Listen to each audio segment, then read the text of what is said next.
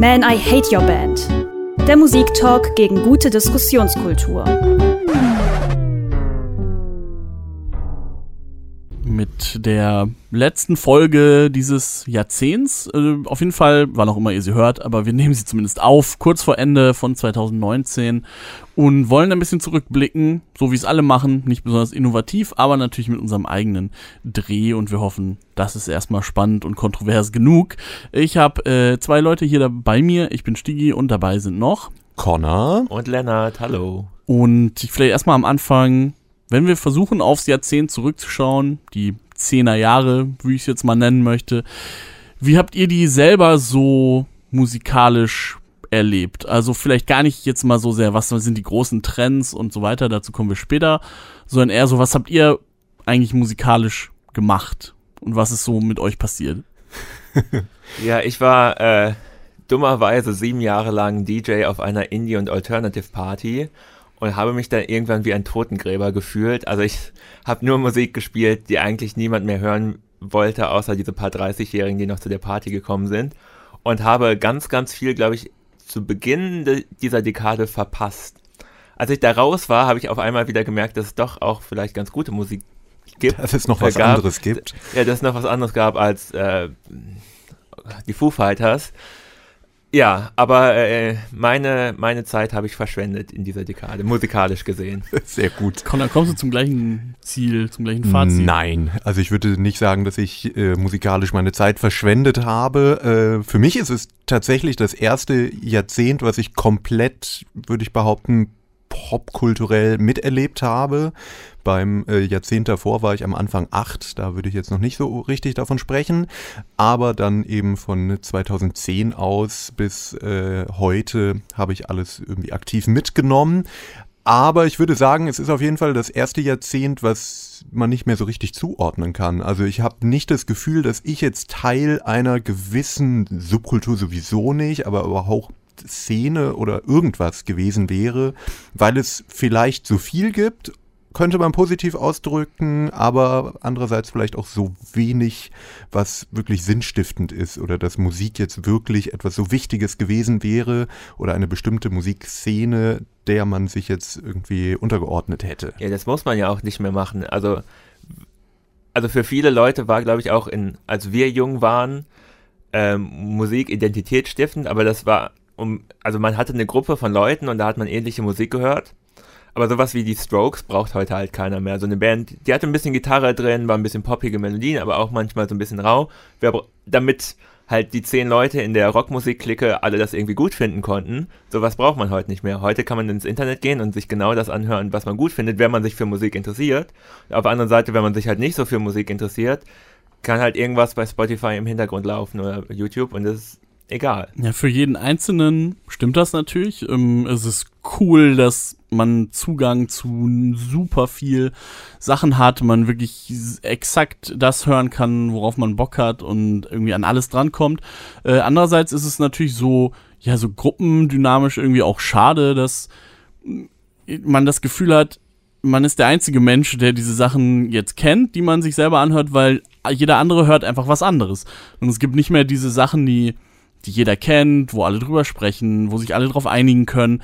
Das ist so super selten. Ne? Wenn ich jetzt an dieses Jahr ich denke. Ich habe auch gar nicht das Gefühl, dass äh, jeder was anderes hört. Das wäre ja noch okay, weil dann hätten ja alle Leute irgendwie etwas, womit sie sich beschäftigen oder äh, was ihnen wichtig ist. Ich habe eher das Gefühl, dass immer weniger Leute wirklich tiefes Interesse an Musik und Popkultur generell haben. Das ist eher das Ding. Würde ich ganz pessimistisch sagen, dass die Leute ich eigentlich im Schnitt mehr abstumpfen. Achso, ich hätte jetzt gesagt, ein Glück, nieder mit dieser Popkultur. Aber also, also auf Dauer ist das ja auch ein bisschen anstrengend, diese ganze Popkultur und auch so ein bisschen langweilig. Aber, ja, aber gar nichts zu haben ist ja vielleicht, oder na, es gibt ja schon noch was, aber das ist dann so eher so diese Marvelisierung der yeah. gesamten Kultur. Also ich, ich, ich hätte jetzt gesagt, die, die, die Daily Soapisierung durch die sozialen Netzwerke, also sowas wie Rap Update war ja ganz groß in Deutschland, wo man irgendwie jeden Tag gucken konnte, welcher Hip-Hopper mit welchem jetzt Beef hatte und wer mit welcher Freundin oder wer sich geschlagen hat. Und das war alles furchtbar langweilig, aber es war eine mega erfolgreiche Seite. Ich glaube mittlerweile nur noch eine Insta-Seite.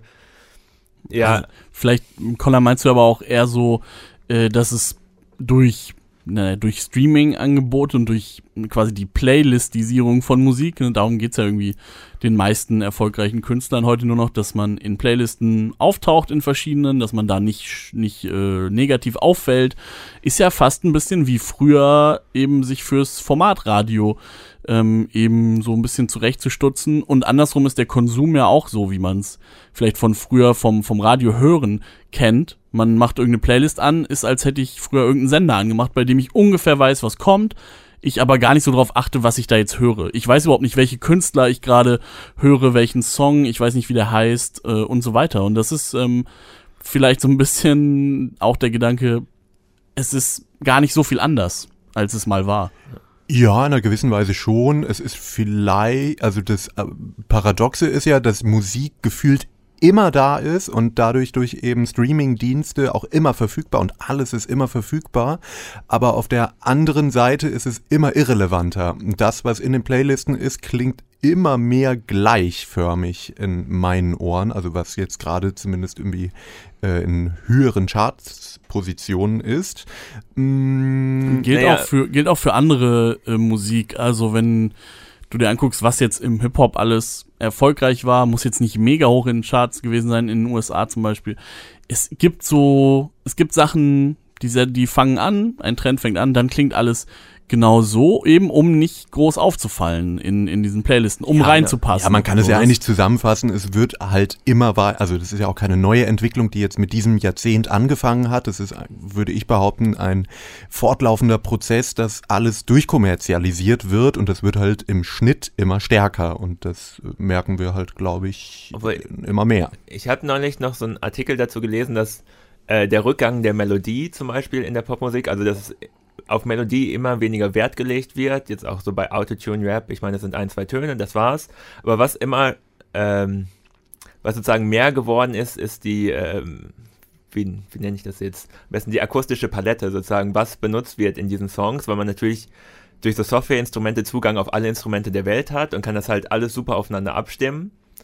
Und äh, dadurch wird vielleicht auch vieles gleichförmiger, weil man will eben sozusagen, dass die ganze Zeit die ganze akustische Palette benutzt wird, damit zum, im Club der Bass immer ordentlich äh, einen wegdrückt und das immer auch zur richtigen Stelle kommt und äh, äh, was eine totale Wissenschaft ist, die dahinter steckt, ja, dass Leute das machen. Also es ist schon Handwerk, aber gleichzeitig ist es natürlich auch auf Dauer langweilig. Also das, das ist ja einfach eine Formel. Äh, äh, genau, ne? und das ist sozusagen die perfekte Formel. Es sind immer perfekte Songs. Also es ist sozusagen kein so ein bisschen aseptisch. Ne? Es fehlt irgendwie so ein bisschen das Kaputte. oh ja. Häufig. Ich, glaub, ich glaube, zu dem Punkt äh, Melodien nicht mehr so wichtig, passt auch ganz gut meine, ähm, meine Wahrnehmung, dass auch ähm, Gesangsstimmen so immer weniger eine Rolle spielen. Also, dass ähm, so jemand wie Adele sich hinstellt und die Stimme steht so ganz klar im Mittelpunkt, ist super wenig geworden. Also ich habe das Gefühl, selbst auch wenn die gut singen können, machen die trotzdem alle den gleichen äh, formelhaften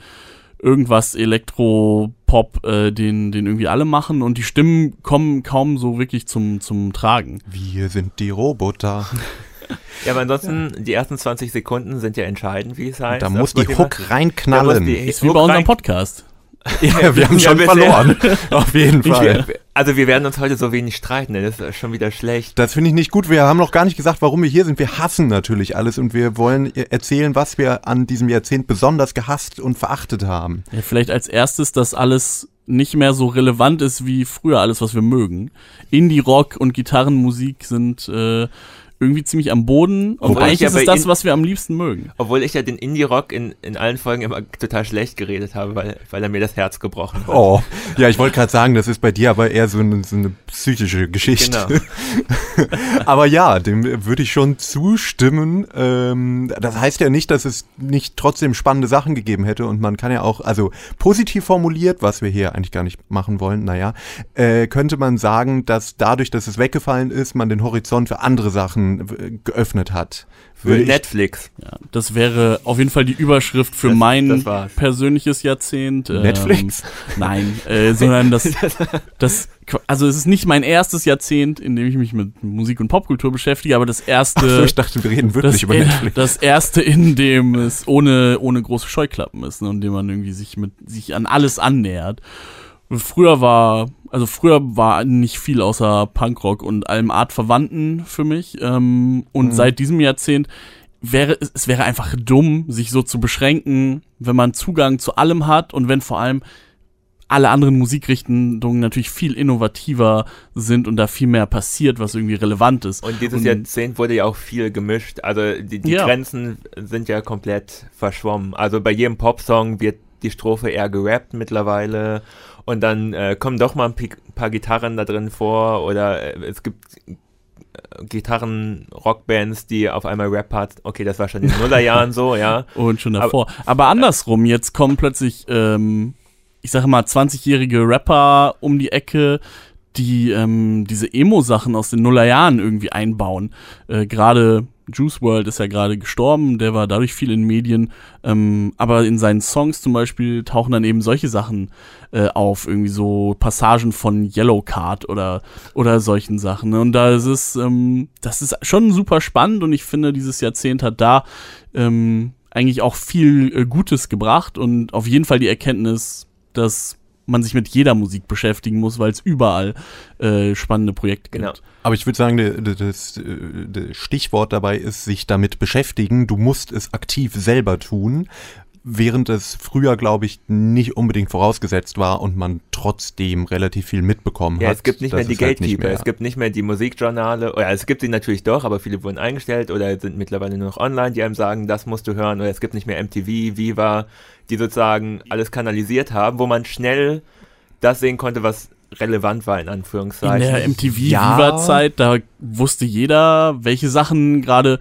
äh, bekannt sind, welche gerade Sachen gerade groß Genau, man sind. musste, und man musste bei Charlotte Roche einschalten, um zu wissen, was die neuen Indie-Sachen sind, die Genau. Und wenn man heute auf dieser Party von der Lernt spricht, äh, die Sachen aus dieser Zeit spielt, kennt die natürlich immer noch jeder, weil es damals wirklich jeder konsumiert hat. Aber auch nur, weil dann nur mit 30er Ja, genau. sind. Aber, da, aber Aber- das gibt, wird es halt ab jetzt nicht mehr geben. Es gibt nicht mehr Ja. diese Sachen, die jeder kennt und die jeder gehört hat.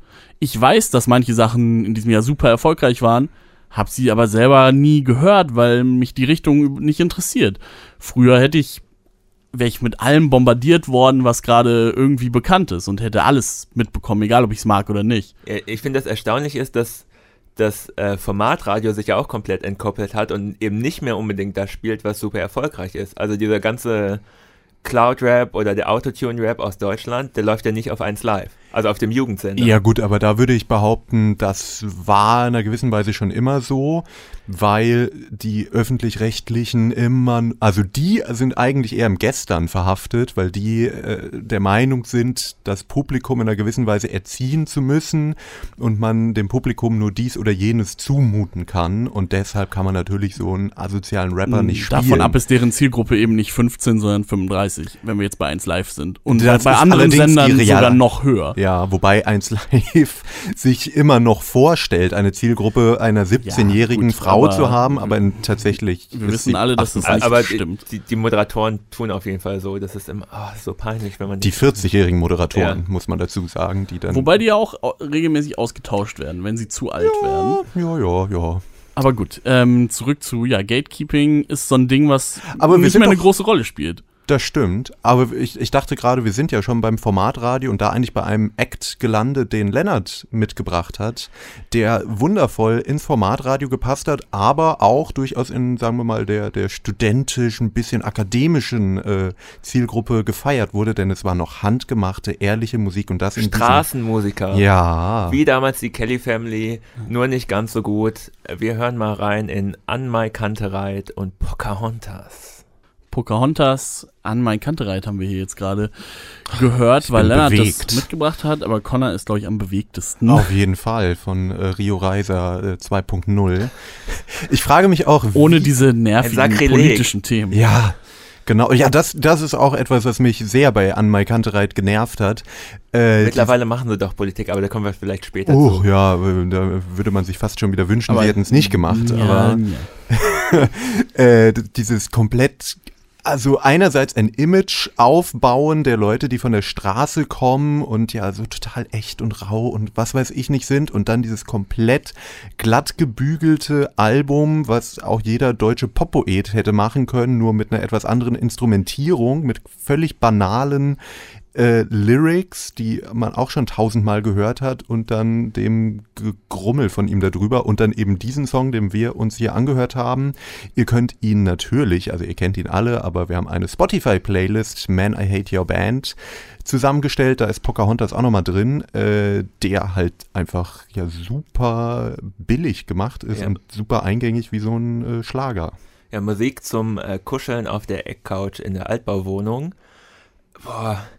Also, äh, sie haben es natürlich geschafft, gleichzeitig die Indie-Festival-Kids anzusprechen, äh, die Mallorca-Urlauber und meine Eltern, die wirklich ein Mike Kantereit-Album bei sich zu Hause stehen haben. Hm. Direkt neben dem Santiano-Album. Ja, gut, das passt doch eigentlich ganz schön. Die waren ja 2015 hier auf dem Campus Festival ähm, in Bielefeld zum, und da habe ich das erste Mal wirklich irgendwie gesehen und da hatten die noch kein Album draußen und ich dachte so, hm, okay, ganz schön viele Leute, die sich dafür interessieren. Ähm, klingt jetzt, ja, klang jetzt nicht außergewöhnlich, aber auch noch nicht schlecht. Aber dann das erste Album war einfach direkt eine ganz andere Nummer als das, was die vorher gemacht haben. So von der Produktion her hatte ich das Gefühl, okay, die haben gleich mit ihrem ersten Album hat ihr Label dafür gesorgt, dass es ähm, super glatt poliert ist, Ja, dass da gar nichts mehr übrig ist von dem, was es vielleicht mal war. Und ich weiß nicht, die hatten irgendwie vielleicht mal eine Chance auf mehr, aber ähm, vielleicht kommt das auch irgendwann noch. Aber im Moment würde ich sagen, ja, das, was ihr gesagt habt, ne, die haben wirklich, ähm, die haben das so glatt poliert, dass es jedem gefallen kann. Und leider funktioniert es ja sogar auch. Ja, gr- Gerade ist mir bei dem Song wieder aufgefallen, dass Folk ja mal ein Trend war in diesem Jahrzehnt, äh, Anfang des Jahrzehnts. Also Milky Chance waren ja auch so Folk-Typen, dann aber mit dem Beat runter, auch möglichst langweilig, so dass es im Hintergrund laufen kann. Also es gab ja auch gute Sachen, so wie die Fleet Foxes zum Beispiel, ja, oder äh, wen gab's denn noch? Also es gab Alles noch vergessen. Mumford Villagers. Äh, stimmt, Mumford and Sons, Oh ja. Villagers, also Ben oder, Howard. Oder Frank ja auch- Turner in kleiner. Genau. Ein bisschen. Also das war ja schon so ein Trend und also hätten sie sowas wirklich in die Richtung gemacht, hätte mich vielleicht auch ansprechen können, aber das war wirklich die Verballermanisierung von diesem Ganzen. Ja, aber das Interessante und Schlimme daran ist, dass es ja eine Zielgruppe angesprochen hat, die die ganzen Bands, die wir jetzt vorher aufgezählt haben, eigentlich feiern und die fanden es aber auch, also viele fanden es echt gut und fanden es so toll und der, der hat so eine tolle außergewöhnliche Stimme und so schöne Texte und so und der ist so nett. Äh, das habe ich überhaupt nicht verstehen können, warum, also Also nett ist vielleicht ein guter Ausdruck auch für die ganze Ja. Musik, aber das, Ja. das ist ja kein Kompliment. Ich glaube, es ist wirklich nicht. zu 100% das Image, wie die einem verkauft werden. Weil am Ende ist, höre ich den Unterschied zu Max Giesinger oder so jetzt nicht, wenn ich einfach nur die Musik höre.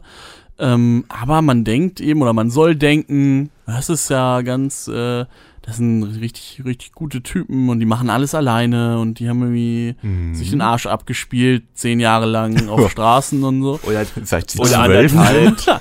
Ja, aber ne, so, das ist ja so das, ich glaube, das ist das Gefühl, warum Leute die cooler finden wollen als die ganze andere Musik, die sehr ähnlich klingt. Ja, ja, aber es ist ja eigentlich eher so für die, die Rotwein trinkende, äh, ein bisschen äh, besser gestellte Ge Generation oder Leute, habe ich zumindest das Gefühl gehabt, die dann aber auch ein bisschen Ballermann-Feeling haben wollten und dann auf dem Haldern-Pop äh, besoffen, es tut mir leid, Pocahontas grölen. Genau, man kann sich mit an Mike Kantereit immer noch ein bisschen distanzieren von diesen ganzen neuen deutschen Pop-Poeten, wie gerade schon angesprochen, Max Giesinger, Tim Bensko und die heißen ja alle gleich, äh, Philipp Häusel. Also die könnten sich mal einen Künstlernamen geben, oder? Das ist ja schrecklich. Ah, genau Philipp Poisel hat einen Künstlernamen, er heißt eigentlich Philipp Peusel. Ach so, oh, oh Gott. Ja, das ist schon ein bisschen lustig. Aber genauso an Mike Kantereit, wir nennen uns nach den Nachnamen. Ah, Immerhin weil- hat Clouseau einen Künstlernamen. Ja, Clouseau würde ich auch. äh, Clouseau ist verschwunden, oder? Was ist mit dem passiert? äh, den fand- Chicago. Ja, der, der hatte ja wenigstens noch solche Texte wie Chicago. Also, da ging es ja nicht darum mit ah, ein bisschen Herzschmerz, aber eigentlich ist alles gut und wir müssen nur zusammenhalten und die Welt ist manchmal so anstrengend, aber am Schluss wollen wir alle Kinder haben. Also, der hat ja schon noch was anderes gemacht. Ja, Also- würde ich auch nicht ganz da Ja, reinpacken. Wir schweifen auch ab. Ähm, Aber was mir gerade noch einfällt, ein äh, kleiner Fun-Fact zu Pocahontas. Wir sagen hier die ganze Zeit, es wäre Ballermann-Mucke. Es gibt tatsächlich einen Karnevals-Ballermann-Remix davon, den ich äh, leider schon mal miterleben musste auf einer äh, Kölner Karnevalsfeier. Kein Scheiß und Leute sind ausgerastet und fanden es richtig geil. Ich weiß nicht, ob es autorisiert ist oder nicht.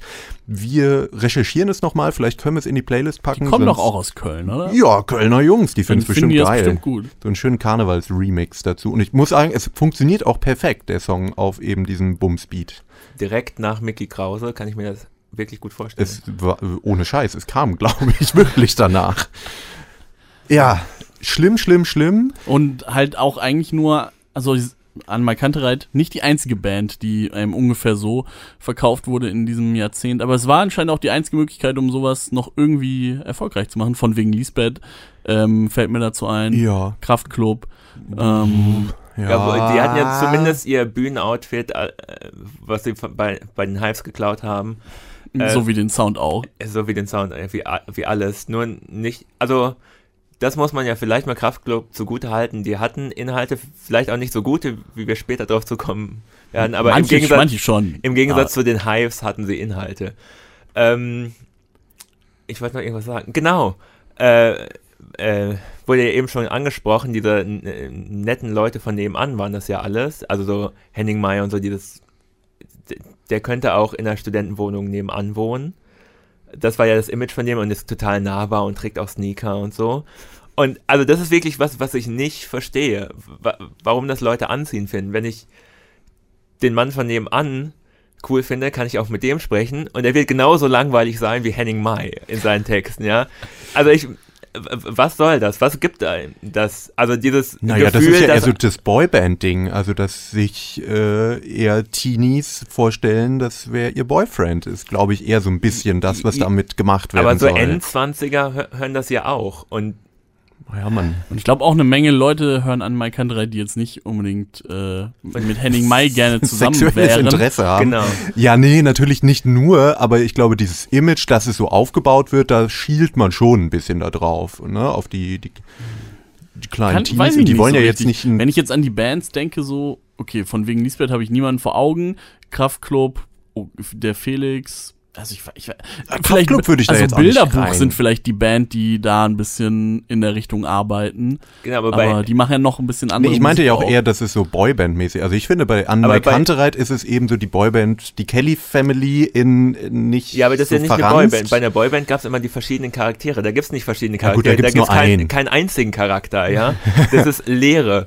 Aber irgendwie nett und von nebenan. Naja, aber das, äh, vor allem dieses Saubermann-Image passt, finde ich, auch nur so bedingt bei den Texten, die sie danach, also das Pocahontas ist, wenn man so drüber nachdenkt, jetzt auch nicht so ganz astrein, ich weiß nicht. Also, Wa- Was soll das mit dem Pocahontas überhaupt? War das der Spitzname oder? Ja, vermutlich. Aber warum war es der Spitzname, muss man sich dann fragen. Hm, gehen wir da von Äußerlichkeiten aus? Wir wissen es nicht. ja, also ist auch ein bisschen schwierig manchmal. Ähm, trotzdem stehen sie ja, zumindest wenn man sich so die Medien angeguckt hat, für eben dieses Saubermann-Image und die Indie-Version der Pop-Poeten, könnte man sagen. Und dann gab es ja aber in diesem Jahrzehnt auch sozusagen die Kontrabewegung, angeblich zumindest, mit eben auch so Indie-Folk-Rock-Leuten, die dann aber eher für das Gegenteil standen, dass nämlich die Rückkehr der Macho-Männer war. Für harten Sex. So nämlich, die richtig schwanzgesteuert auf der Bühne standen und ihre vulgären Texte, aber zu lieblicher Musik und mit ihren, ja, ähnlich wie Henning Mai eigentlich. Mit süßen Locken. Ja, ja, ähm, mit Henning Mai Stimmen dann vorgetragen haben.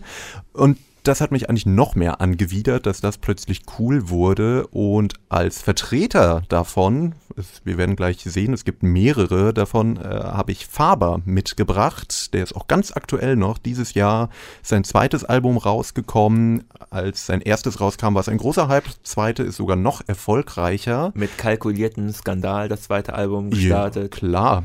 Skandalöse Texte, es geht die ganze Zeit um Bumsen und zwar mit ja, irgendwelchen Sexpuppen. Ähm, wir hören jetzt den Track hier im Studio, wem du es heute kannst besorgen. Wir hier im Studio haben uns äh, Faber angehört, wem du es heute kannst besorgen. Das war so der erste Hit von seinem Debütalbum Sei ein Faber im Wind. Äh, kurz zur Einordnung, Faber ist ein Schweizer ja, Singer-Songwriter mit irgendwie seiner äh, Polka-Band im Rücken, der Mitte des Jahrzehnts aufkam, es war glaube ich so 2016 rum ähm, und ziemlich über Nacht eigentlich groß wurde und dann eben als so das Kon der Kontrapunkt zu Anmai Kantereit und so weiter ähm, dargestellt wurde, weil er eben so verruchte Texte ähm, singt, aber gleichzeitig einfach so hübsch aussieht und so einen Wuschelkopf hat und dann fanden das alle ganz, ganz toll. Dabei auch noch so fetzige Balkanmusik, wow. Ja, ja, traditionell schweizerisch natürlich. Äh, ja, ich das mag Connor gar nicht, wenn Leute nicht die Musik machen, äh, die nach ihrem Land klingt. Ach, na ja, ja, aber das klingt ja jetzt ja schon wirklich wie die Musikantenstadel-Version von, von Ach, so Ja, ist einfach schlecht, natürlich. Ja, ja. Äh, bestimmt auch ironisch gemeint, wie alles, denn das, was wir da gerade gehört haben, ja, auch die Locken natürlich, ja, ohne Scheiß, zu seinem aktuellen Album äh, hat er Promo-Bilder gemacht und hat danach, wurde er darauf angesprochen, warum die denn so ein bisschen schmierig aussehen. Da meinte er auch, ja, das ist auch wieder extra denn er wollte mit den Promobildern äh, unangenehme Situationen von Stars nachstellen. Hat aber auch wieder keiner gemerkt. Naja, äh, vielleicht wollte er auch selber nur in geilen Posen sich ablichten lassen. Man weiß es immer nicht so genau. Zu diesem Song, da gab's, fand ich relativ, es war ein großer Hit für seine Verhältnisse, dafür, dass er Newcomer war. Ähm, und es gab recht wenig Diskussionen über den Text, was ich ein bisschen verstörend finde. Ich weiß nicht, wie ihr das seht. Also ich hatte schon das Gefühl, dass da viel drüber gesprochen wurde. Also ich habe mehr darüber gelesen, als dass ich diesen Song gehört hätte. Das ist aber natürlich auch mein spezieller Kreis, in dem ich jetzt irgendwie Sachen mitbekomme und nicht mitbekomme. Ähm, deswegen würde ich sagen, so da, wo es erfolgreich war, wurde das wahrscheinlich sehr wenig thematisiert. Und da, wo ähm, die Leute das schwierig finden, was er erzählt, wird es natürlich auch weniger gehört. Ich persönlich habe mich einfach habe einfach gesagt, okay, den höre ich mir einfach gar nicht an. So, ich finde das, finde das nicht gut, äh, was er erzählt und finde generell die Mucke jetzt auch nicht interessant ähm, und habe mich dem ziemlich stark verweigert, muss ich sagen. Also mich hat's gewundert, dass ganz viele Leute das abgefeiert haben, die bei Hip-Hop sagen würden, ach, diese ganzen Assi-Rapper sind alle sexistisch und dann kommt Faber daher und macht dasselbe oder vielleicht ja, macht exakt dasselbe, aber da wird es auf einmal gut gefunden aus irgendwelchen Gründen, die ich nicht nachvollziehen konnte. Ja, weil das natürlich künstlerisch umgesetzt ist und überhaupt nicht sexistisch gemeint, sondern ähm, satirisch. Und äh, nicht nur satirisch, sondern er hat in einem Interview, wurde er jetzt neulich vom Musikexpress darauf angesprochen, ja, diese Texte, das wäre ja doch so ein bisschen sexistisch vielleicht. Und da meinte er, nein, das äh, stimmt überhaupt nicht. Er hat im Grunde genommen wie äh, True Fruits argumentiert. Er hat nämlich gesagt, die Leute, die das für sexistisch halten, die sind einfach zu dumm. Die verstehen ihn nicht, den großen Künstler Faber, denn er schlüpft immer in verschiedene Rollen, in denen er dann seine Texte verfasst. Und zum Beispiel den, den wir gerade gehört haben, das würde eben so einen alten Macker darstellen, der irgendwie ein junges Mädchen anbaggert, aber das findet er ja nicht zwangsläufig gut. Aber schlüpft er nicht immer in diese Rolle? ja, natürlich. ja, ja, also man kann sich ganz viele andere Songs von ihm anhören, sei es zum Beispiel äh, Sei ein Farbe im Wind, was so ein Trennungssong ist, der auch nur mit Akustikgitarre begleitet ist und dann so ganz ernst macht und dann kommt die Zeile, warum träumst du Nutte nicht von mir? Oder so. Da hat er dann gesagt, ja, mh, hm, findet er eigentlich rückblickend trotzdem immer noch geil, den Track, aber er spielt ihn auf Konzerten nicht mehr, weil das wäre ja dann doch nicht so cool, wenn Leute das da, äh, also es haben sich zu viele Leute beschwert. Oh, das fanden zu viele Leute geil. Ja, ich wollte gerade sagen, es war auch ein Hit. Er spielt ihn wieder, sobald sein Publikum kleiner wird, würde ich drauf tippen. Ja, ja, klar. Aber ist jeder Titel von ihm eigentlich ein dämliches Wortspiel? Ja. okay, das, das, hat er vielleicht mit, mit den Hip-Hop-Kollegen gleich, die machen auch die ganze Zeit dämliche Wortspiele. Ja, ich fand es auf jeden Fall verstörend, dass dann auch, auch wirklich Leute, die sich als FeministInnen äh, bezeichneten, das dann plötzlich total abgefeiert haben und ich mich gefragt habe, äh, hä? Wie kann es sein? Oder bin ich, liegt es an mir, dass ich es nicht verstehe, die äh, totale Gesellschaftskritik, die er mir da darbieten will? Vor allem, wenn man da mal so ein Festivalpublikum sieht, was diese mhm. Texte lauthals mit grölt, da ist keine Kritik mehr an dem Ganzen vorhanden. Der Künstler sucht sich ja sein Publikum Jetzt nicht so ein aus. bisschen ähm, des Teufels Advokat. Da kann er natürlich in einem gewissen Maße auch nichts für. Man, es ist ja, nehmen wir mal an, das stimmt, was er sagt, dass er ähm, das aus anderen Perspektiven schreibt und selbst überhaupt nicht so drauf ist. Kann man diese Musik ja so machen. Ähm, und klar, man muss dann halt gucken, wie das so, wie Leute darauf reagieren. Ähm, aber er macht ne, also so viel, so viel zu seiner Verteidigung ist nicht sehr groß, aber er Frage- macht natürlich genauso weiter und lässt die Leute Ja. natürlich auch genau die Sachen abfeiern.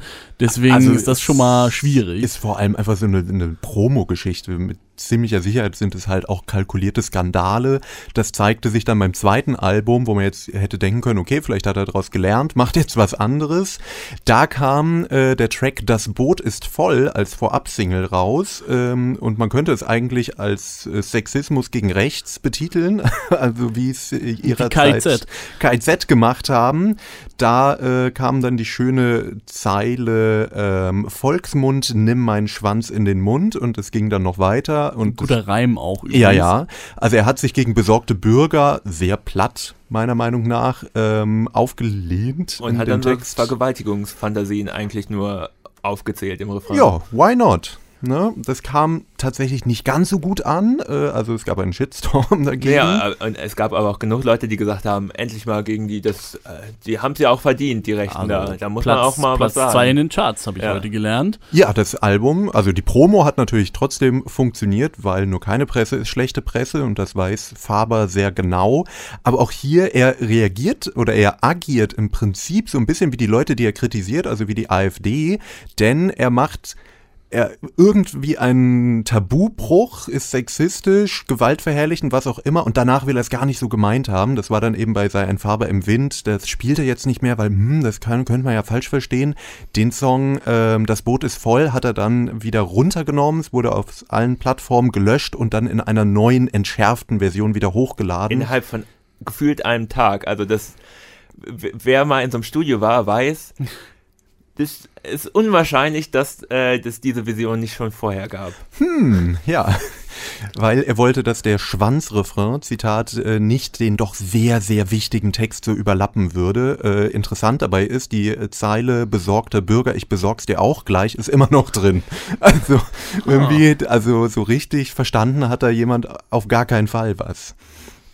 Naja, ich fand's schlimm, aber wir wollen vielleicht gar nicht nur über Faber reden, weil ich finde, es ist so ein bisschen symptomatisch für einige Bands, die zumindest so im deutschsprachigen Raum äh, viel stattgefunden haben. Mir fällt da Wander ein, ist auch so ein Phänomen gewesen, wo ich auch selber zwiegespalten war eine Zeit lang, die ich irgendwie musikalisch cool fand und beim näheren Hinhören und sich angucken, wofür die stehen, dass dann der Typ in der Lederjacke mit halb offenem Hemd und Weinflasche Man kann es ja ruhig mal Du hast zugeben. die- du hast zum ja ersten auch- Album, ja. zum ersten Album waren Connor und ich ja auch äh, durchaus auf ein, zwei Konzerten von denen Ja, Ich und auch. fanden das irgendwie Ja. gut.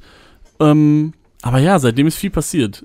Ich, ähm, ich kann mit denen auch nichts mehr anfangen, aus sagen, genau diesen Gründen. fand Aber anfangs habe ich es auch einfach nicht so gemerkt. Nur als du gerade die Beschreibung gegeben hast, habe ich gerade an das Bernd Begemann-Konzert von gestern gedacht. Das hat auch ziemlich gut gepasst. Aber es ist natürlich äh, eine andere. Ah. Obwohl Bernd Begemann ist auch so noch Mann, oder? Also das ist ja die Rückkehr des, des Schule, Mannes.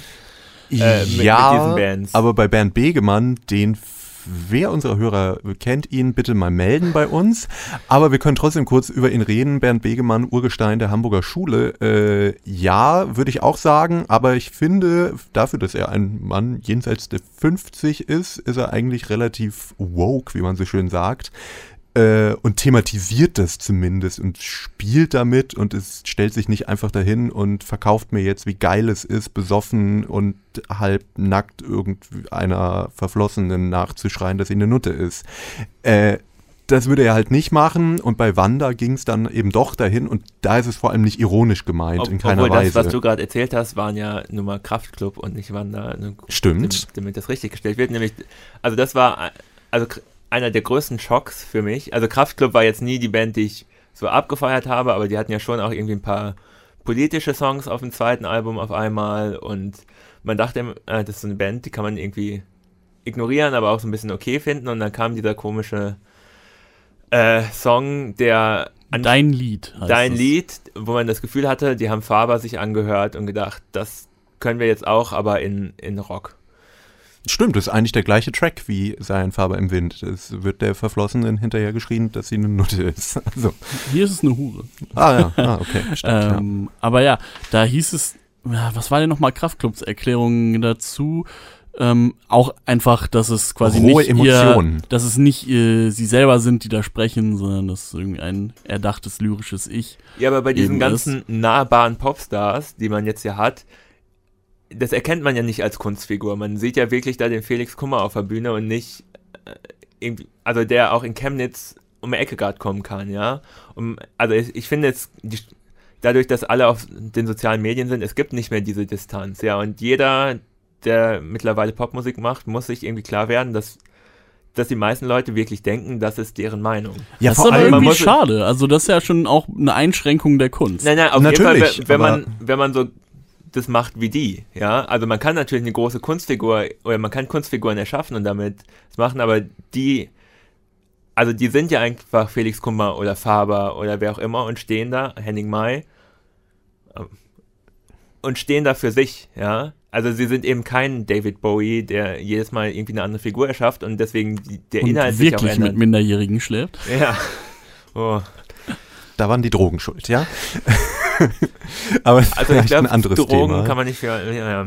Naja, ähm, was wollte ich sagen? Äh, das Ding ist, was mich daran so stört, gerade auch bei Faber, der ja immer irgendwelche hochtrabenden Interviews dann gegeben hat, um sich zu rechtfertigen, wenn ich jetzt in eine Kunstfigur schlüpfe und irgendetwas sage, was nicht ich als Person sage, ist es vollkommen okay und es muss auch nicht politisch korrekt sein, aber irgendetwas sollte ich damit ja bewirken wollen, weil einfach es nur rauszuschreien und dann sagen, nee, das meine ich ja gar nicht so, das ist im Endeffekt billige Effekthascherei und keine Kunst. Genau, wa- warum will ich in die Figur eines sexistischen Arschlochs schlüpfen, wenn ich danach einfach nur das Ganze reproduziere? Und das war's. Genau. Das finde ich, glaube ich, bei dem Kraftclub-Song sogar noch äh, fragwürdiger. Da, also Faber kann meinetwegen noch behaupten, keine Ahnung, er möchte irgendwie äh, sagen, wie eklig das ist, wenn, wenn, wenn alte Männer so sich so verhalten, aber dieser Kraftclub-Song ist noch viel näher, also quasi so bis auf diese Zeile muss man davon ausgehen, hier spricht die Person selbst, die das auch singt. Und so viel mehr ist da nicht sonst. Und da finde ich es noch weniger, Ja, da, weniger Grund, das so zu machen. Ja, es ist ja auch kein dolles Storytelling oder so, sondern es wird halt einfach rausgeschrien. Und das hätte man vielleicht auch mit einer anderen Wortwahl machen können, aber nein, dann wäre es ja nicht so auffällig gewesen, weil ehrlich gesagt, mehr als diesen Song habe ich von dem letzten Kraftclub-Album auch nicht mitbekommen. So mega relevant war es dann auch wieder nicht, oder? Ja, er, äh, Also ich kenne schon noch ein paar andere Songs. Ähm, Aber es waren nicht mehr die fetten Hits, die sie Nicht davor ganz, hatten. nein. Und, das und jetzt ist er jetzt ja auch solo. und jetzt ist er ja auch wieder sehr erfolgreich mit äh, Hip-Hop. ja, Ja. genau. Und da rettet er den Hip-Hop vom Sexismus. Ein Glück. Ein Glück, der Felix Kummer. Ja, äh, worüber wollten wir eigentlich reden? Wanda ist jetzt relativ Wanda. gut noch weggekommen, weil wir kaum was dazu gesagt haben. Stimmt. Ja, das war gerade, weil die, die, äh, die äh, Kraftclub-Line genannt wurde. Ja, genau. Aber bei Wanda, äh, das finde ich eigentlich ganz interessant, weil ich mir selber noch nicht eine hundertprozentige Meinung gebildet habe. Ich fand das erste Album schon ganz cool und ich fand, muss sagen, als Liveband waren sie wirklich gut. Trotzdem, das, wofür sie standen oder stehen, hat mich eigentlich von Anfang an so ein bisschen angewidert. Und darum war es ähm, sehr merkwürdig, dahin zu gehen und das irgendwie einerseits gut zu finden und andererseits eigentlich das Image und alles, Es auch die Texte sind ja irgendwie in der Mischung aus Schlager und eben dieser Macho-Männer, aber so ein bisschen melancholisch dabei. Und auch Romantik. die Show ist ja, oder die, wenn man sich das live anguckt, ist das ja auch irgendwie wie so ein alter, klassischer Schlagersänger, der sich ähm, Rosen bringen lässt, während, seinen, während er singt und solche Ab- Sachen. Ne? Aber der, dabei noch schwitzt, deswegen ist es Rock'n'Roll. Und Ja. kaputt ist natürlich Ja. und immer traurig. die Lederjacke, aber auch geil. die Weinflasche. Also ein bisschen wie bei Oasis eben. Also ich meine, das ist halt die große Rock'n'Roll-Show, versuchen die zu fahren. Nur das Aber- Oasis haben es halt, also finde ich auch nicht gut, aber die haben es so gemacht, wie sie sind, würde ich behaupten, mhm. während da bei Wanda, es ist ja im Endeffekt auch so eine fast schon gecastete Band, also der Sänger äh, hat sich im Grunde genommen diese Band zusammengestellt, um sein Projekt damit eben durchzuziehen. Das finde ich jetzt ja auch nicht schlimm, Bob Dylan nee, nee. hat seine Bands auch gecastet oder jeder. Also welche Bands? naja, aber davon abgesehen, ja nein, aber das ist ein Konzept, was er ja, sich ja. überlegt hat. Der ist nicht sein Leben lang so, während Oasis schon eher einfach so sind, wie aber sie sind. Aber das spricht doch jetzt wieder für Wanda, oder? Nein, weil dieses Konzept, dieses Konzept auszudenken spricht nicht. Finde ich jetzt ja. nicht so. Und, äh, also ich finde, es spricht sehr doll gegen die Gallagher-Brüder, dass sie wirklich so sind, wie sie sind. Ja, gut. Ja, also. Das stimmt. Aber irgendwie äh, frage ich mich da auch so, wer braucht das? Also wer braucht heutzutage noch diese eben Art 70er Jahre Männlichkeit? Du kannst dir das aber sehr einfach beantworten. Du siehst, wie erfolgreich sie ja. sind und du weißt ungefähr, welche Leute sich das anhören. Ja, aber ist das progressiv? Ich nee. weiß nicht. Nö, ich glaube, das denken die auch nicht. Aber die denken, es gibt diese Zielgruppe immer noch, da können, da können wir jetzt erzählen, was wir wollen, ob das in die Zeit passt oder nicht. Natürlich passt es in die Zeit in dem Sinne, dass es immer noch sehr viele Leute gibt, die das gut finden. Es gab doch diese, was dieses oder letztes Jahr auch diese 70s Rock Coverband im Grunde, die mega erfolgreich ah, Greta van Fleet. Greta van Fleet, ja, ist auch schrecklich, wo man sich denkt, das müssten sich eigentlich nur 60-Jährige anhören, aber nein, also ist wirklich überall erfolgreich gewesen auf allen Festivals. Das ist noch Headliner. handgemachte so, Musik, da also wird noch richtig eine abgerockt. der ganz wenigen Rockbands, die wirklich, äh, die wirklich so erfolgreich war, ja. Oh. Ja, aber es ist auch wieder was, also oh. wo wir bei Greta van Fleet gerade sind. Ich habe das Gefühl, gerade bei Gitarrenmusik wird nur noch das abgefeiert, was so total jetzt muss ich es wieder sagen, generisch ist, also was so das, was sich ein Kleinkind unter Rockmusik ja. vorstellt, das ist gerade noch so okay, das hört man sich dann an. Ich würde sogar, ich würde sagen, es wird fast nur noch abgefeiert, was schon vor 20 Jahren da war. Wenn du dir Festival-Lineups anguckst, ja, genau. sind, die, sind die großen Namen eben die, die es vor zehn Jahren schon waren, die es auch vor 20 Jahren schon war. Das ist im Wechsel Metallica, Foo Fighters, Green Day, die Ärzte und so weiter. Und wenn diese Bands irgendwann mal alle aufhören, dann ist da nichts mehr, weil Aber nichts nachkommt, was so groß wird. Ja, das ist ja die Frage. Also zumindest bei Rock am Ring gab es ja so um die 2000er rum die große Wende, wo vorher irgendwie immer nur U2 und Phil Collins im Wechsel gespielt haben und da gab es irgendwann mal einen Hardcut. Und ich meine, die Foo Fighters waren jetzt ja auch nicht, also waren groß Ende der 90er, aber waren jetzt ja noch nicht die Stadion-Rockband, die sie heute waren. Also vielleicht gibt es ja wieder 20 Jahre später jetzt mal einen Hardcut und es kommt wieder was Neues. Also man, man kann Also na, weiß also ich nicht, was soll da kommen? Rock am Ring heißt wahrscheinlich in 20 Jahren äh, nicht mehr Rock am Ring, weil es ein nicht mehr ansprechender Titel ist. Ja. Na gut, die meisten Leute fahren da ja eh nur zum Saufen hin. Von daher. Vielleicht hört das auch auf mit der so mit dieser Generation, die jetzt so kommt, wo das ja nicht mehr so nicht mehr so en vogue ist. Ja, Was saufen? Ich glaube Achtsamkeit und solche äh, und äh, die Umwelt sind sehr viel wichtiger als besoffen sein, oder? Ja, oder ist das etwa ein verzerrtes Bild, das ich durch die Medien habe? Oder, oder halt drei Tage lang zelten und so eine schöne Wiese in eine öde Ödnis verwandeln, ja, das ist das Festival, ja, und Müll irgendwo in eine Ecke schmeißen und am Schluss sammelt man noch zwei Dosen ein, um den Müllpfand zu kassieren. Also nachhaltig ist das Ganze nicht. Nee, Deswegen aber gehen Coldplay ja auch nicht auf Tour. Ja, das ist ja auch eigentlich das äh, einzige Argument gegen den Klimawandel. Also, aber das hat mich eh gewundert. Denn sie kommen wieder, wenn er ja. aufgehalten wird. Ich dachte ja. immer, die Bands machen durch das Touren. Okay, Coldplay brauchen wahrscheinlich kein Geld ich mehr. Ich glaube ne? auch nicht. Ja, okay. Darum haben sie ja jetzt auch ein nicht so mainstreamiges Album rausgebracht, von dem ich nichts gehört habe, aber ich habe gelesen, dass es nicht so, also es ist kein Avicii-Feature. Es, es, es also, hat so ein paar ja. sichere Pop-Singles trotzdem, aber, aber die, auch ein paar andere Sachen. Ja. Die Chainsmokers sind nicht mit drauf, das ist ja schon mal ein gutes Zeichen. Mhm. Mhm. Naja, ähm, aber ja, Festivals. Also ich finde, einerseits gibt es immer mehr Events und Mega-Events. Das muss immer alles größer und vor allem teurer sein. Ja, und da fährt man dann hin. gesehen, was für Shows Raf Camorra zum Beispiel macht. Ja, also das ist äh, ähnlich wie bei Helene Fischer mit so Helene Fischer hat irgendwie einen riesen Drachen, der von der Decke steigt beim Konzert. Bei Raf Camorra sind es irgendwie riesen Palmen und äh, es ist äh, also wirklich die Columbia-Halle oder was auch immer die gefüllt Sollte haben. Sollte der nicht zusehen, dass er möglichst viel Geld macht irgendwie mit den Konzerten jetzt die nächsten ein, zwei Jahre noch? Also warum, warum so ein Aufwand? Naja, naja weiß, weil dann die, die Tickets kosten. Also. Genau. Und weil dann die Leute kommen. Die wollen halt nicht Typ auf der Bühne, der Rap. Die wollen das Erlebnis, die Show.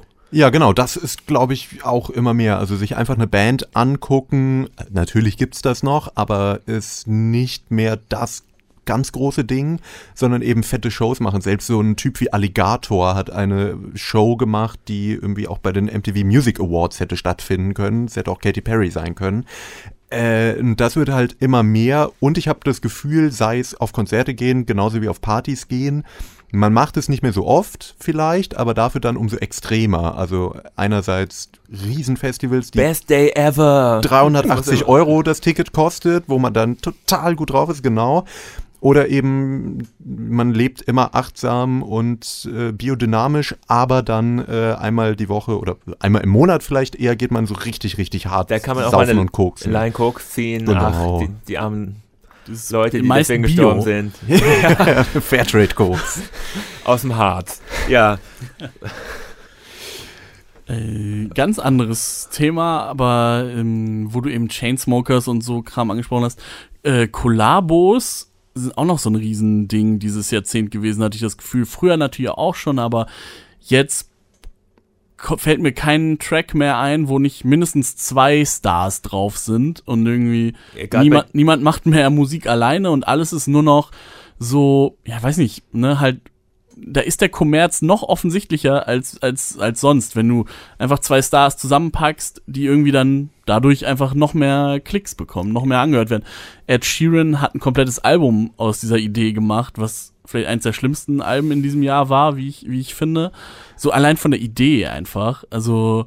Wieso, wenn sich Künstler gegenseitig befruchten? Wenn so die schön. sich gegenseitig so su super gern haben und, ja. und, und, chillen und dann zufällig ein Song dabei äh, entsteht. ja. ja. So stelle ich mir das vor. Wenn man sich auch. das anhört, klingt das auch genau so. ja. Äh, aber ganz oft sind es ja diese EDM-Artists, was im Grunde nur Produzenten sind und die brauchen halt irgendwen, der die Scheiße dann auch singt. Und EDM war ja auch so ein Ding, also was in Deutschland schon in den 90er Jahren Eurotrash oder Eurodance genannt wurde. Und mittlerweile ist es in Amerika angekommen und es ist da auch auf den großen Festivals 40.000 Leute vor Steve Aoki oder wie die, wie heißen die überhaupt alle? Äh, Chainsmokers hatten wir oder der Franzose. David Guetta. David Guetta, genau. Ähm, was ja auch. So viel wissen wir über Musik, die wirklich erfolgreich ist. Ja, ja. ja. Aber was ja auch immer dasselbe Prinzip ist, ist es eigentlich Eurodance, irgendein Popsternchen singt irgendwie den Refrain, dann kommt der Drop vom Beat und alle gehen ab. Und es funktioniert seit zehn Jahren ohne Unterbrechung. Die Black Eyed Peas machen das übrigens jetzt auch wieder. Die, die gibt's wieder.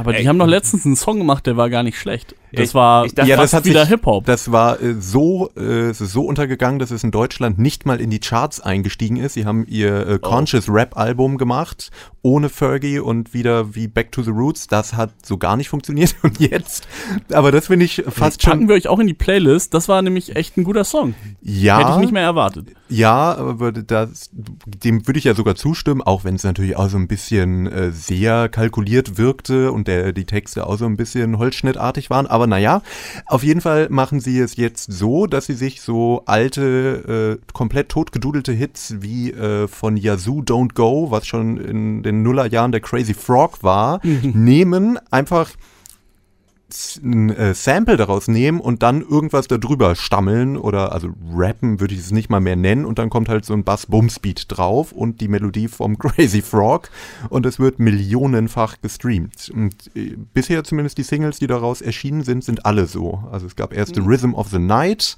jetzt äh, Don't Go, mal schauen, was als nächstes kommt. Das ist ja eine richtig tolle Idee für so ein, äh, für so ein Album. Ja, es funktioniert wunderbar. Als nächstes noch Africa von Toto. Ja! Dann haben sie den Mega-Hit. So wie Weezer. Ja, ja. Entschuldigung. Sprech das, Thema, Fans. sprech das Thema bitte nicht an. ich kenne Eine nur einen und der sitzt neben mir. nee, ich bin ja nicht mal aufs Konzert gefahren, als sie in Deutschland, wie viele Leute da auf einmal zu Visa-Konzerten wieder gefahren sind. Äh, naja. Ich kenne diese Band nur wegen dem Katzenvideo, aber. Ja. sie haben auch andere schöne Videos. Okay. Mit den Muppets zum Beispiel. Ah ja. Naja, äh, Wo sie Hacky Sack spielen, ist ein ganz altes. Naja. Wollen wir nicht hören, oder? Nee, nee, nee, wollen wir auf keinen Fall. Weezer aus diesem Jahrzehnt wollen wir nicht hören. Ach Mensch. Ja, ich glaube, das also an mir ist es zumindest zum Glück vorbeigegangen. Äh, jemand anderes, der nicht an mir vorbeigegangen ist, obwohl ich mich null dafür interessiert habe, war Bon Iver. Damit kommen wir jetzt mal so ein bisschen äh, über den großen Teich und Stiggy, du hast es mitgebracht, weil es dich irgendwie anödet. ähm, ich, ich, muss ja. da einmal kurz eingreifen. Warum interessiert es dich nicht? Es ist ein trauriger Mann mit Akustikgitarre. Das ist ja, doch genau dein Ding. Ja, Was das ist da los? wurde mir auch damals schon gesagt. Du musst dir das anhören. Ist ganz toll. Ich kannte tatsächlich als erstes die schlimme äh, Coverversion von Birdie von äh, Dingsbums. Skinny Love. Skinny Love fand es schrecklich. Ähm, und damit war es vielleicht schon so ein bisschen vergiftet und ich wollte es mir gar nicht erst anhören und dann habe ich es aber doch gemacht und ich fand es einfach super langweilig. Da passiert gar nichts ge gefühlt und es ist auch, also ich fand es auch nicht so traurig. Es, irgendwie kommt da wenig Emotion bei mir rüber und ich war sehr ratlos, warum das so gut funktioniert. So ähnlich geht es mir auch. Also ich muss in erster Linie sagen, das ist eben ein Act, der ich habe das Gefühl, jeder muss ihn mögen. Alle, alle, die was auf sich halten in irgendeinem Indie-Kreis, äh, müssen das super finden. Ich habe es einfach nie verstanden. Es ist jetzt auch nicht so, dass das die schlimmste Musik dieses Jahrzehnts ist, aber das ist einer dieser Indie-Hypes, die ich einfach null äh, nachvollziehen konnte. Ich mag diese ganzen Stimmenverzerr-Geschichten nicht. Manchmal ist es Autotune, manchmal auch nicht. Ähm, und ansonsten ist es sehr, sehr. Jetzt muss ich vorsichtig sein, da gibt es bestimmt auch Gegenstimmen, aber sehr einfache irgendwie Folk-Songs, die oft ja irgendwie nur mit Akustikgitarre, zumindest im Vordergrund, ähm, irgendwie funktionieren und die Texte geben mir jetzt auch nicht zu viel. Ja. Äh, ich habe es einfach nicht so richtig verstanden. Ballad ähm, ist ja eher positiv dem nee, Ganzen. Äh, ich muss auch sagen, das erste Album von dem war irgendwie so ein Folk-Album. Trauriger Mann sitzt in der Hütte. Äh, fand ich furchtbar. Bis auf Skinny Love ist ein schöner Song, aber der Rest, also so auf Dauer kann ich das nicht ertragen. Dann hat er, also das muss man äh, Bonnie Wert zugute halten. Zumindest die ersten drei Alben waren irgendwie komplett unterschiedlich. Das zweite war dann leider klang so wie Genesis Ende der 70er, also komplett blutleer und oh, oh. also das ist wirklich die Songs dauern dann sechs Minuten und es ist ganz lang ein Akkord gehalten und er säuselt darüber und das war dann noch schlimmer und dann kam das dritte Album, nachdem er äh, Kanye West als Freund gefunden hat äh, wo Kanye ihm dann gesagt hat, ach, du musst keine richtigen Songs mehr schreiben, es reicht irgendwie so zwei, drei Sätze und dann loopst du einfach ganz viel und machst ein paar Saxophone drunter, aber das muss keine Struktur haben und mach einfach, worauf du Bock hast. Kanye ist einfach ein musikalisches Genie. Genau. Und mach einfach, was du willst. Ja, ja, und das waren auch so Songs ohne Refrains oder ohne irgendeine Struktur und ich weiß auch nie so ganz, was der Rhythmus ist und das fand ich ganz geil, weil es halt, also gefühlt war es für mich so ein musikalischer Selbstmord, der aber mega gut angekommen ist bei vielen. Weil Kanye es geil fand. Ja, so ein bisschen wie ein modernes Kid A. Ja, schon. Also, obwohl ich Kid A deutlich poppiger finde als dieses Album. Aber live war es unglaublich gut. Da hat man gemerkt, der hatte auch das Kanye-Geld, um äh, die Sachen ordentlich zu produzieren. Meinst und du, Kanye hat ihnen auch mit Geld zugeschüttet, nur weil ja, die ja, jetzt er, gut verstehen? Nee, nee, er war auf einem, ähm, er hat für Kanye irgendwas mitgeschrieben und da hat er das ganze Geld her. Also der hat er bei irgendeinem Kanye-Album oder Tracks mitgeschrieben und auf einmal hatte der so viel Geld und hatte halt auch die ganzen Kanye-Studios zur Verfügung und äh, das hat man dann auch live gemerkt, als dann der Subbass äh, ordentlich gefickt hat. Ja, äh, ein Live-Konzert von denen unglaublich gut, auf Platte will ich es mir auch nie anhören. Äh, aber super erfolgreich, gerade noch ganz aktuell mit, äh, mit Hey Ma. Äh, Song aus diesem Jahr 2019, der auch für den Grammy nominiert war zum Beispiel. Also Bonnie Iver ist immer noch da. Ich ähm, finde es immer noch nicht so doll, aber äh, wir hören uns ihn zusammen einfach auch mal an. Ihr könnt euch ihn natürlich auch anhören in unserer Playlist. Bonnie Iver, Hey Ma. Hey Ma haben wir da gerade gehört von Bon Iver von diesem Jahr 2019, also Ende der Dekade. Ähm, ich kann mit ihm nach wie vor nicht so mega viel anfangen, würde jetzt aber auch nicht sagen, dass ich es abgrundtief hasse. Äh, das ist zumindest Musik, die ich nicht jeden Tag höre und das finde ich ist schon mal was äh, Positives dass da eben, was Lennart auch vorhin schon meinte, dass das nicht der gewöhnliche Popsong ist und trotzdem schon in, in einem größeren Spektrum stattgefunden hat. Das finde ich eigentlich ganz cool. Auf der anderen Seite, ähm, ja, die ganzen Stimmverfremdungen sind ja gerade sehr äh, ja, en vogue. Wo ich, also ich finde, bin jetzt auch nicht derjenige, der sagt, äh, Autotune finde ich immer schlimm oder irgendwelche Stimmeffekte, das geht gar nicht. So dieses Puristentum finde ich irgendwie auch Quatsch, aber ja, so langsam ist es auch mal gut, finde Ja. ich. Also es ödet mich irgendwie langsam an, weil es jeder macht. Und äh, so richtig verstehen tue ich oft auch nicht, warum man es einsetzt, außer dass es eben gerade modern ist. Ja, aber das ist ja bei vielen äh, Sounds so, dass man einfach das macht, was gerade in ist. Obwohl ich beim Autotune auch immer, also da gibt es sozusagen, habe ich das Gefühl, es gibt zwei Schulen. Es gibt einmal diese ganzen Autotune-Rapper, die es einfach machen, damit Ihre Halt- scheiß Stimme nicht zum ja, Vorschein damit kommt. halt alles gleich klingt und im Hintergrund laufen kann. Und auf der anderen Seite kannst du es halt auch benutzen, um deine Stimme vollkommen zu verfremden und irgendwie es ähm, sozusagen wie so ein Fremdkörper klingen zu lassen, was Oder dann eher wie die ein extra Instrument. Genau, was dann eher so die Kanye West Schule ist. Oder auch jetzt bei Billie Eilish kommen ja auch ganz viele Effekte auf der Stimme vor. Eigentlich sind es erstmal nette Pop-Songs, also nicht vom Inhalt vielleicht unbedingt, aber so vom Klang. Aber dann wird ganz oft die Stimme total verfremdet da drin. Obwohl, und da kann man nicht sagen, dass es, dass man es macht, weil sie nicht gut singen kann, weil es gibt genug Aufnahmen, wo sie einfach in Mikro singt und es klingt ziemlich gut. Sondern es ist einfach äh, da, um irgendwie verstören zu wollen. Ja, verstören vielleicht, äh, was. Obwohl es bei Bonnie Ware natürlich eher der, also Bonnie Ware, so ein bisschen komisch ist es immer, es ist ganz viel Schönklang und ich, ich glaube, es ist mega teuer produziert und dann aber absichtlich soll es manchmal irgendwie noch scheiße klingen zwischendurch. Also wirklich, Wenn die Stimme so hoch ja, ja, ja, geht, da, ja. Da, da weiß ich nicht so wirklich, was, was das jetzt sollte, außer er saß da und den Effekt habe ich noch nicht ausprobiert und das Gerät hat jetzt 2000 Dollar gekostet, das müssen wir noch verwenden.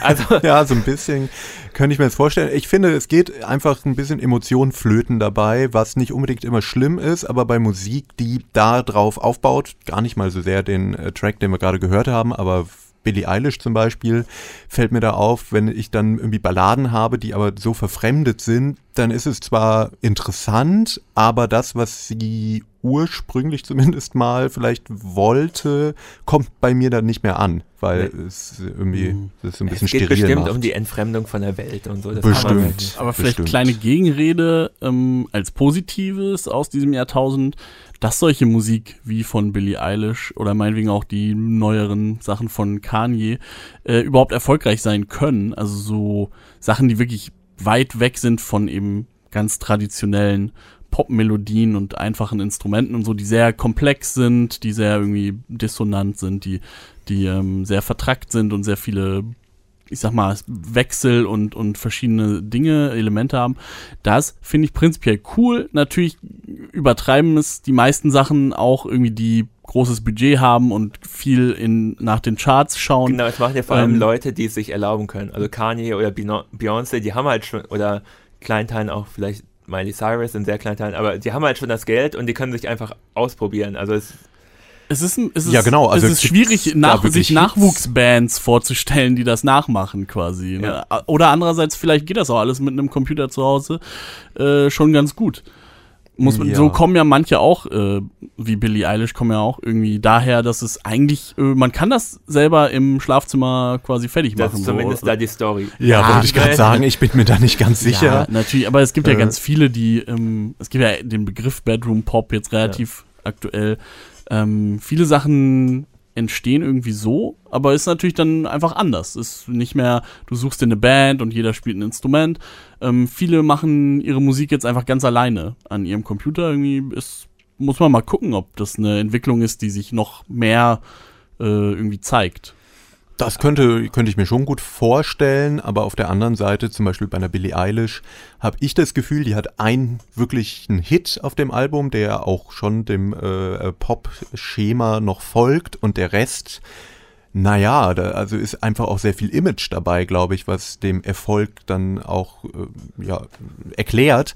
Und nicht unbedingt, dass die Leute wirklich diese Sachen viel hören, weil das ist mir jetzt noch nicht so viel untergekommen, dass ich außer dem einem Hit jetzt so mega viel von ihr mir wirklich aktiv damit in äh, Verbindung komme. Also für Ich mich glaub, ist das, Album äh, auch das Album des Jahres fast spät geworden. Also ich habe mich mit Billie Eilish erst vor ein, zwei Monaten auseinandergesetzt, weil ich davor immer dachte, ach, so ein Popsternchen. Ich bin zu alt dafür, kein Bock.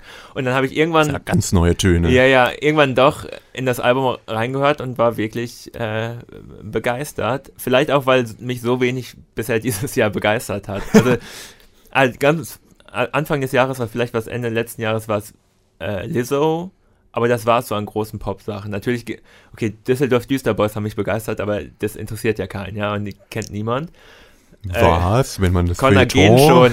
wenn man das Feuilleton fragt, ja, ja. dann kennt die jeder. Aber normalerweise hat mich immer sehr viel an großer Popmusik auch irgendwie begeistert und dieses Jahr war es echt mau. Ja, weil es einfach nicht viel gab, glaube ja. ich. Aber auch bei jetzt Kanye West, wenn wir nochmal dahin zurückkommen, die ganzen neueren Sachen, die er gemacht hat, die vielleicht experimentell oder einfach nur durchgeknallt oder was auch immer waren, haben die viele Leute wirklich gehört? Waren das jetzt Hits? Nein, eigentlich nicht. Ja, aber die, also und auch Beyoncé nicht. Es gibt schon immer. Also doch bei Beyoncé das Lemonade-Album. Nein, absolut nicht. Das ist doch kein Pop-Hit, wie es früher, keine Ahnung. Nee, es wurde Crazy nicht mehr, in Love es oder wurde Halo nicht mehr in den so Radios war. gespielt, aber wenn man sich so die YouTube-Klickzahlen anguckt zu den Videos, die sind schon ja, aber oben. meinst du, dass das so ist, weil sich die Leute wirklich diesen Song anhören oder dieses Gesamtkunstwerk vielleicht mit, es war ja auch ein Videoalbum und was weiß ich. Also ich habe nicht, weiß ich nicht. Also es ist jetzt, ich kann mir nicht vorstellen, wenn ich in einem Club was von Lemonade auflegen würde, dass nee, die Leute äh, total ausrasten ist, ist ja auch kein Clubalbum, aber ich glaube, diesen ersten Track vom The Carter Album, The Carters Album von Yoshi und JC, Ape Shit, wenn du den auflegst, da gehen die Leute ab. Ja, ist aber kommerziell es, auch gefloppt. Es stimmt, sagen. also es stimmt natürlich beides. Ne? Also ja. die Sachen sind nicht mehr so erfolgreich, wie die das äh, für die Maßstäbe irgendwann mal waren. Ähm, dafür ist die Musik dafür ist die Popmusik vielleicht besser geworden über die letzten Jahre, weil viele dieser Popsternchen angefangen haben, ein bisschen unkommerziellere Musik zu machen. Also ähm, so Sachen, also keine Ahnung, Miley Cyrus, Katy Perry, ähm, ich wer, wer noch. Ähm, auf Kate, jeden Fall, es gibt sie auf jeden yeah. Fall. Ne? Und die haben versucht, naja, Sachen Katy zu machen. Äh, Lana Del Rey. Sie haben versucht, Sachen zu machen, die nicht, nicht ganz so, äh, also zwischendurch immer schon, weil man den Hit braucht, aber zumindest auch mal sich andere Sachen getraut. Und das finde ich äh, prinzipiell auch erstmal eine ganz coole Entwicklung. Mh, mm, dass das jetzt nicht mehr irgendwie die schlimmste Art von Popmusik ist, sondern da kommen jetzt noch ganz andere Sachen hinterher, die viel Ja, was ich damit sind. nur meinte, ist, dass der dadurch nicht unbedingt der Mainstream weniger äh, platt oder poppig geworden wäre, sondern eher die Mainstream-Stars, die man schon hatte, haben sich jetzt ein bisschen entwickelt, aber da kommen halt neue wieder ja, hinterher. Das, das glaube ich. Die eben. Frage, wer, wer sind denn die neuen Stars? Also ich weiß das gerade gar nicht, wer, was so die Jugend hört, außer vielleicht Apache 207 und Bowser oder so. Aber ja, das genau, ist, das ist es ja auch. Und äh, aber Juju, Nura und so weiter. Hm, also gut, das ist jetzt natürlich in Deutsch, Deutschland, Deutschland. Aber so international, okay, diese Emo-Rapper sind natürlich ein Ding. Aber ist, ist, ist, ist das das Größte, was es gerade gibt? Also die, ich würde behaupten, die größten Hits kommen aus, aus so Pop-Rap, so Travis Scott oder solche Sachen. Ja, aber ich bin auch, ich bin so weit davon entfernt, ich weiß es auch nicht so genau.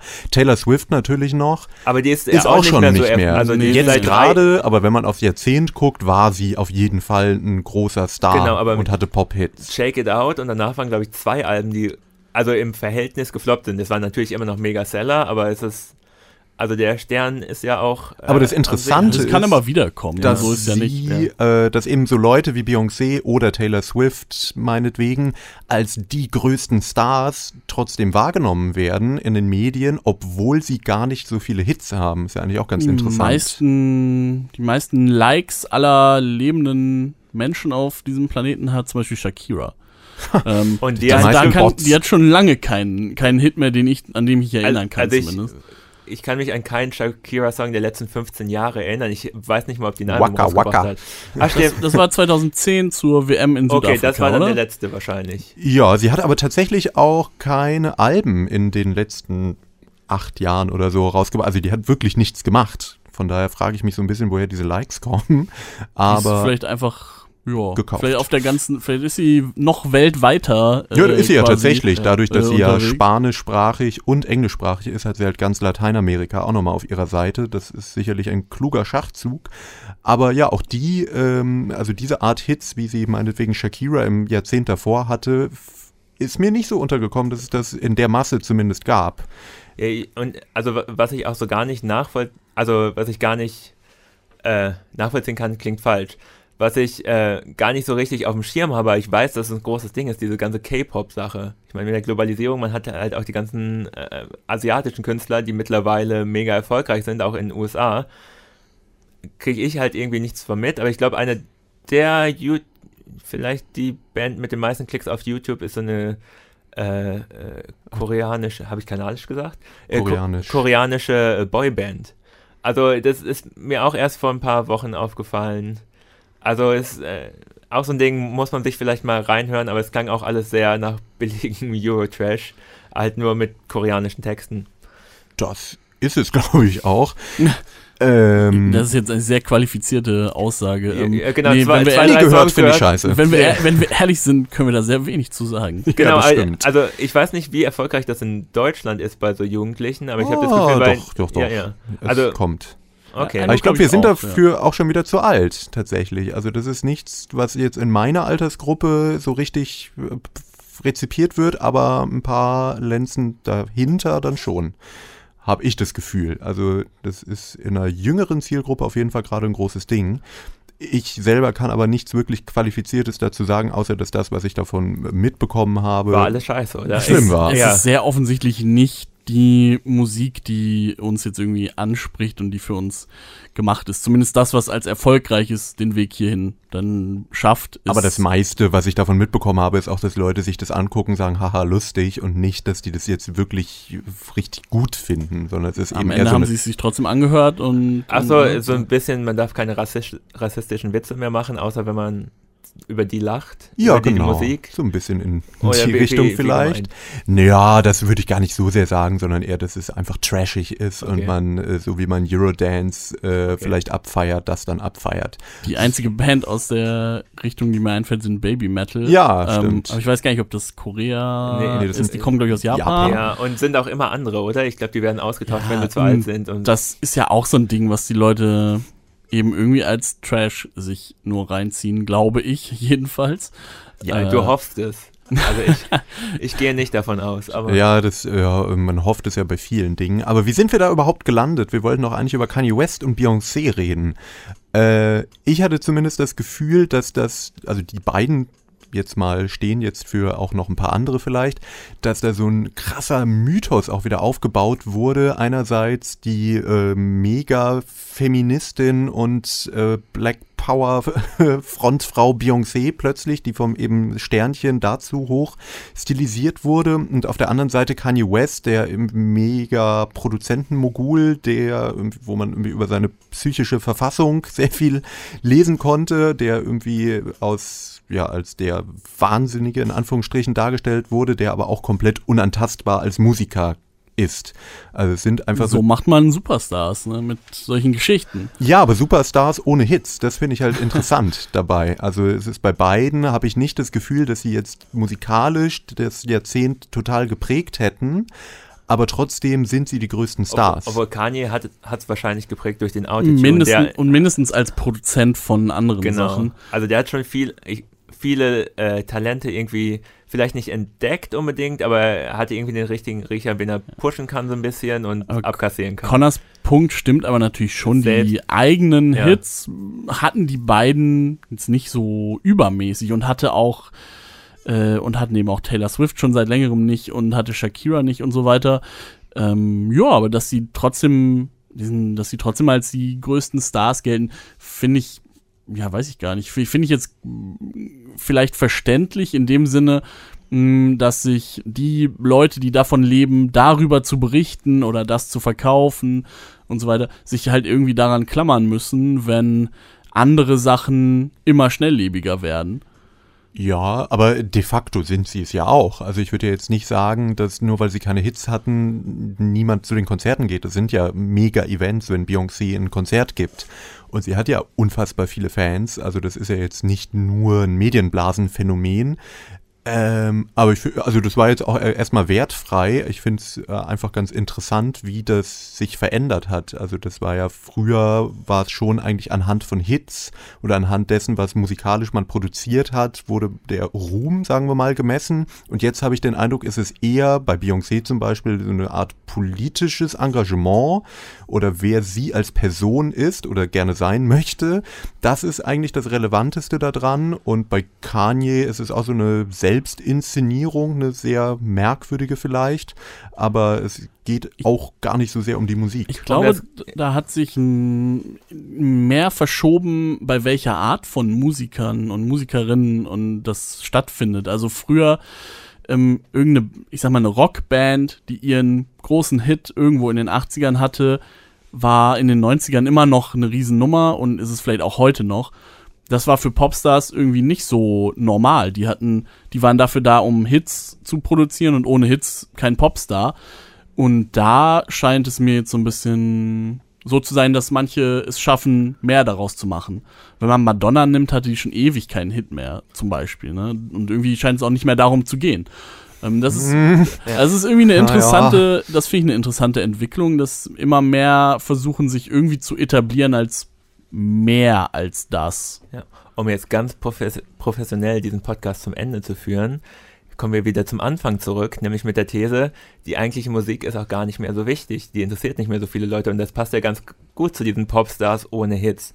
Die Musik ist auch egal, der Popstar ist das Wichtige. Irgendwer Musik liefert eh keiner mehr. Irgendwer Ja, ja. liefert schon die Musik, äh, die die Leute dann hören. Bisschen weißes Rauschen, passt Ja. schon. Ja, aber, aber das Event ist dabei und das reicht. Wow, und hast du das Kleid von Beyoncé gesehen? So schön.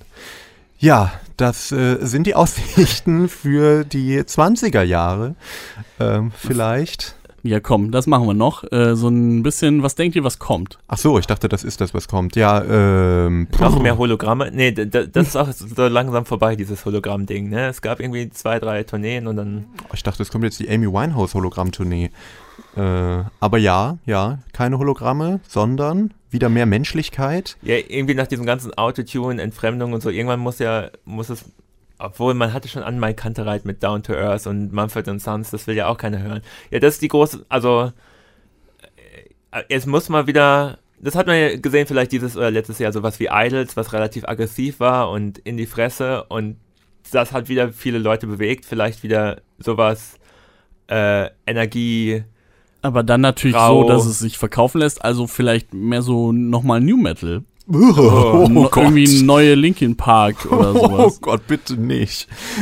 Ich, Das ich, ich, das, ist meine, das ist meine Vorhersage, dass, ähm, dass sowas nochmal ganz groß wird, weil jetzt ja die Emo-Rapper kommen und danach kommen vielleicht die Rockbands, die das irgendwie andersrum wieder kopieren und ähm, dann bringt man irgendwie schlechte Laune und harte Gitarren wieder zusammen. Naja, also ich glaube ja, wir äh, leben äh, ja eine Gesellschaft, die immer radikaler wird, egal wo man hinguckt. Also man hat einen globalen Rechtsruck eigentlich. Ja, Mehr Nazi-Rap. Ja, auch. Äh, das ist aber noch nicht der Punkt. Auf Eigentlich der anderen sollte dieser Seite. Podcast auch dazu beitragen, das wollte ich mal, also Podcast für schlechte Gesprächskultur, wir streiten uns viel zu selten, das hier war auch viel zu harmonisch. Ja, wieder, ja, gut, ja, heute waren wir harmonisch. Ja, stimmt. Aber eigentlich genau. Wir, wir haben ja gesagt, es wird noch nicht genug gestritten auf wir wollen die Welt. Wir Gesellschaft spalten. Noch mehr, ja, die Gesellschaft wird gespalten und darum glaube ich, dass es vielleicht wieder ein bisschen, also es ist ja so ein bisschen was, was man vielleicht in den 80ern oder so schon mal erlebt hat. Ähm, und das kommt vielleicht auch popkulturell wieder, dass man wieder mehr Leute hat, die sich einerseits zusammenschließen, um irgendwie was zu haben, was nicht so dem Mainstream entspricht und so ein bisschen Gegenkultur. Ich befürchte allerdings, Pessimist, der ich bin, dass das eine sehr kleine Gruppe sein wird Ja, und das- das große Ganze wird immer weiter durchkommerzialisiert und wird immer irrelevanter werden und es wird immer langweiliger. Aber mit welcher Musik? ja, mit langweiligen Pop, was, was halt im Trap. Hintergrund laufen kann. ja, irgendwas, was nicht stört, würde ich behaupten. Irgendein Minimal Beat, irgendwer säuselt ein bisschen drüber. Eine Säuseln oder rappen, aber bitte Ja. nicht zu hart. Tja, da müssen wir jetzt alle mal drei Sekunden durchatmen. Bei diesen Aussichten. Und äh, uns einen Ed Sheeran-Song anhören. Ja, Frohes neues Jahr von uns. Ja, äh, äh, schöne Aussichten in, ab ins neue Jahrzehnt. Wir Und- freuen uns drauf, wir werden weiter hassen. Guten Rutsch in 2020. Ciao. Rückwirkend sagen Connor. Lennart. Und Stigi. Ciao, ciao.